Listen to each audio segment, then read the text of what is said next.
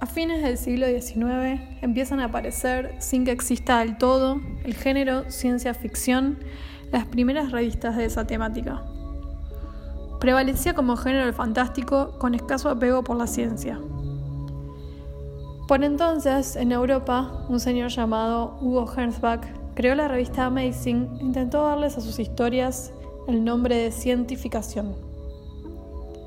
La característica de estas revistas es que salían en formato pulp, que es un término que hace referencia a un formato de encuadernación rústica, barata, hecha para el consumo popular.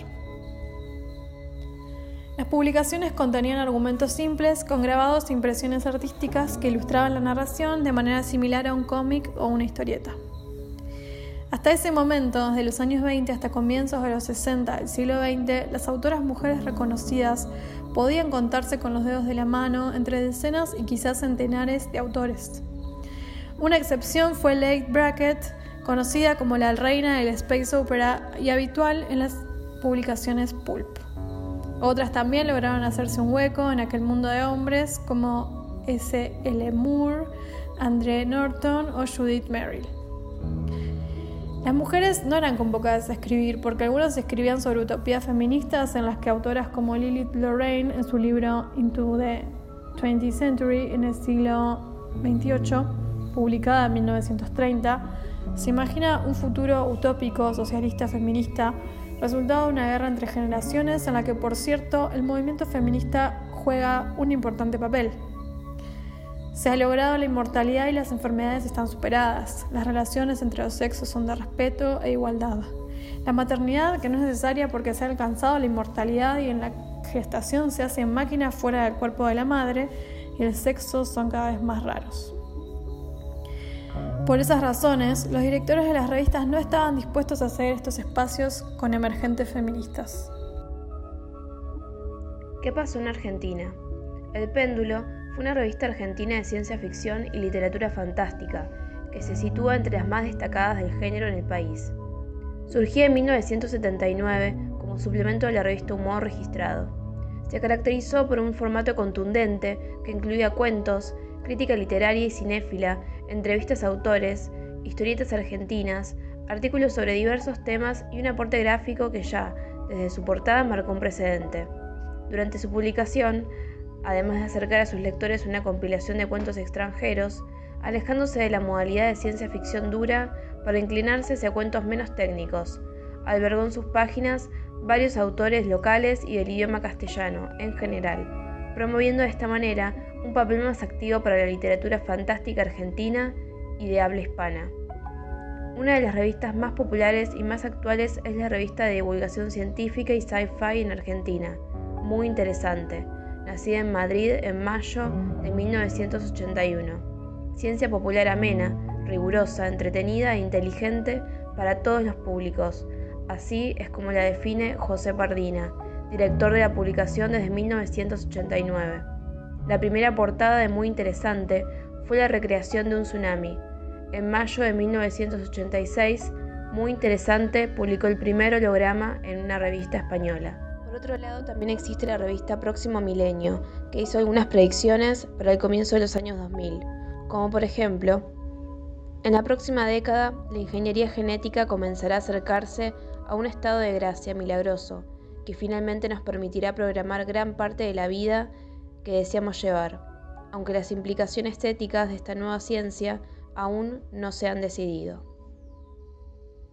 La inteligencia artificial, un oxímoron para nuestro tiempo, dada la escasez de la real, será cada vez menos artificial y cada vez más inteligente. Las computadoras no solo aprenderán a pensar, sino también a aprender, más allá de la guía humana.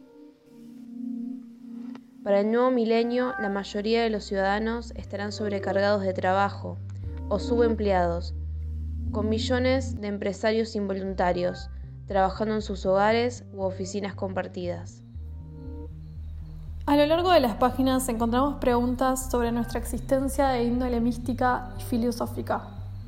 ¿Por qué morimos? ¿Hay vida más allá del planeta Tierra? ¿La muerte existe? Se sabe con certeza absoluta que no existe vida inteligente en ninguno de los planetas que componen el sistema solar, pero sí continúa la creencia de que hay otros seres en el cosmos. Hay más certezas que dudas de que no estamos soles en el universo. Los interrogantes mencionados plantean una indagación acerca del conocimiento al que no podemos acceder a través de un método científico que esté legitimado por una comunidad académica. Para la ciencia, estas son preguntas que no pueden responder, porque no son científicas. Aquel conocimiento que no podemos verificar a través de la comprobación empírica resulta inerte para la ciencia, de índole más positivista.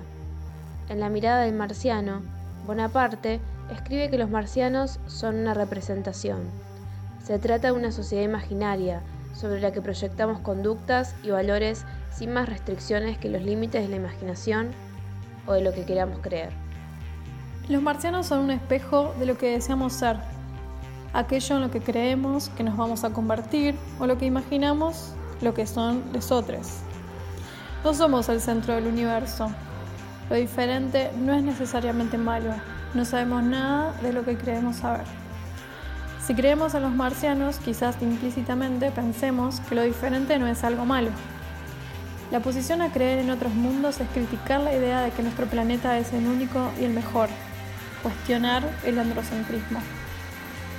¿Los marcianos representan una utopía de lo que será nuestro futuro?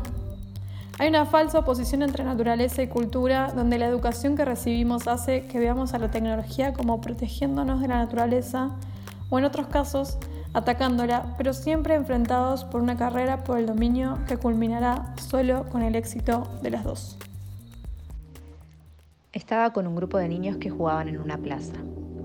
En un momento descendió súbitamente una esfera roja de la que bajaron dos seres extraños. Uno, pequeño, parecía un robot.